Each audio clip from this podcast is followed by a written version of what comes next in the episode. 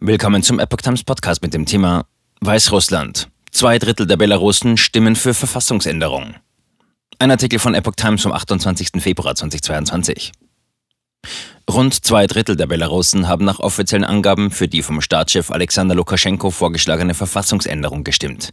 65,16 Prozent der Wähler haben für die Änderungen der Verfassung der Republik Belarus gestimmt, gab der Vorsitzende der belarussischen Zentralen Wahlkommission, Igor Karpenko, laut russischen Nachrichtenagenturen in der Nacht zum Montag bekannt.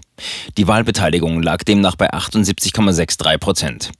Die Verfassungsänderung ermöglicht dem seit 1994 herrschenden Lukaschenko weitere Amtszeiten. Außerdem bindet sie die ehemalige Sowjetrepublik eng an Russland. Sie sieht eine lebenslange Immunität für Ex-Präsidenten vor, sowie eine Begrenzung der Amtszeit auf zwei Perioden, die aber erst mit der nächsten Präsidentenwahl in Kraft treten soll.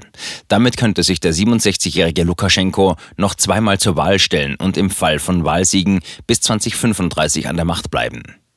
Die Opposition um die im Exil lebende Svetlana Tichanowskaja hatte die Abstimmung wegen der staatlichen Verfolgung von Lukaschenkos Kriterien für unrechtmäßig erklärt. Mit der Änderung der Verfassung folgt Lukaschenko dem Beispiel des russischen Präsidenten Wladimir Putin, der 2020 ein Referendum abhielt, das es ihm ermöglichte, bis 2036 an der Macht zu bleiben. Bei der Niederschlagung der Massenproteste nach der umstrittenen Wiederwahl Lukaschenkos im August 2020 konnte der Machthaber in Minsk auf die Hilfe Putins zählen.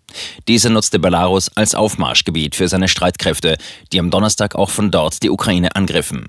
Die Verfassung von Belarus soll nach dem Willen Lukaschenkos auch dahingehend geändert werden, dass künftig russische Truppen und Atomwaffen dauerhaft im Land stationiert werden können.